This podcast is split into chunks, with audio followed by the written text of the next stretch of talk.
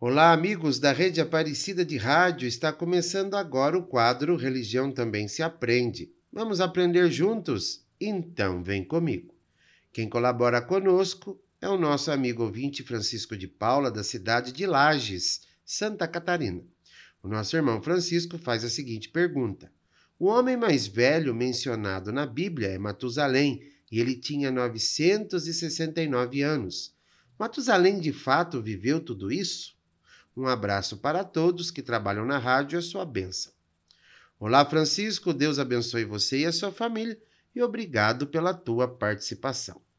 De fato, Matusalém foi o homem que viveu mais tempo na Bíblia. Ele era filho de Enoque e avô de Noé. Matusalém viveu de fato 969 anos. A Bíblia fala pouco da vida de Matusalém. Seu pai era Enoque, o homem que andou com Deus e foi arrebatado. Aos 187 anos, Matusalém teve um filho chamado Lameque, que seria o pai de Noé. Matusalém também teve outros filhos e filhas e morreu com 969 anos.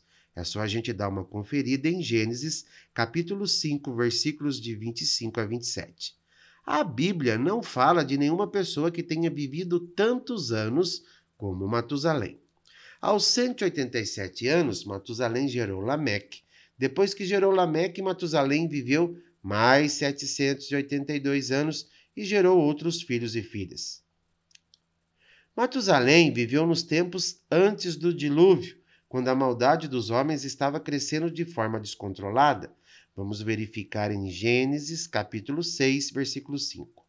Antes de morrer, ele provavelmente viu Noé construir a arca e ouviu seu neto contar o que Deus iria fazer com a humanidade.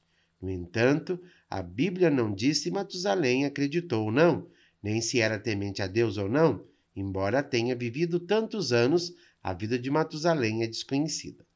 A Bíblia não diz também se Matusalém morreu no dilúvio ou morreu antes.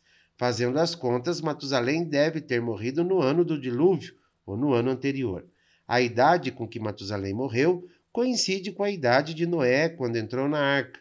Se Matusalém morreu no dilúvio, então terá morrido por sua própria incredulidade, porque Noé tinha avisado que Deus iria destruir a humanidade. Por outro lado, ele pode ter morrido também com dignidade, um pouco antes do dilúvio, evitando assim o castigo dos ímpios. Como a Bíblia não nos fala sobre o caráter de Matusalém, não podemos saber com certeza como morreu. A Bíblia também não explica como Matusalém e as outras pessoas de seu tempo viveram tantos anos. Antes do dilúvio, as pessoas que têm suas idades registradas na Bíblia viveram mais tempo do que o normal hoje em dia. Matusalém não foi o único a viver centenas de anos. Como a Bíblia não explica, todas essas teorias são apenas isso, teorias. A Bíblia apenas diz que Matusalém e seus parentes viveram muitos anos e não entra em detalhes sobre o assunto, porque não é relevante para a história. Existem três teorias, repito, teorias sobre a vida extrema longa de Matusalém e seus contemporâneos. A primeira teoria é sobre as idades que são simbólicas. As idades podem representar dinastias, começando por esses homens, ou épocas históricas marcadas por seu contributo. Assim, os filhos seriam descendentes, não filhos a sério. Em várias partes da Bíblia, os descendentes mais distantes de algumas pessoas foram chamados de seus filhos. Segunda teoria, a contagem de anos era diferente. Talvez as pessoas antigamente contavam os anos de maneira diferente, seguindo um calendário muito mais curto que o solar. Depois do dilúvio, podem ter mudado de calendário. No entanto, essa teoria é bem difícil de se sustentar, porque significaria que as pessoas da família de Matusalém terão gerado os filhos enquanto ainda eram crianças. Outra teoria é sobre a esperança de vida que era diferente.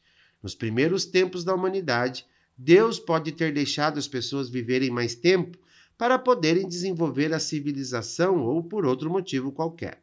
A primeira referência a um limite máximo de idade para o homem apenas aparece em Gênesis capítulo 6, versículo 3, um pouco antes do dilúvio.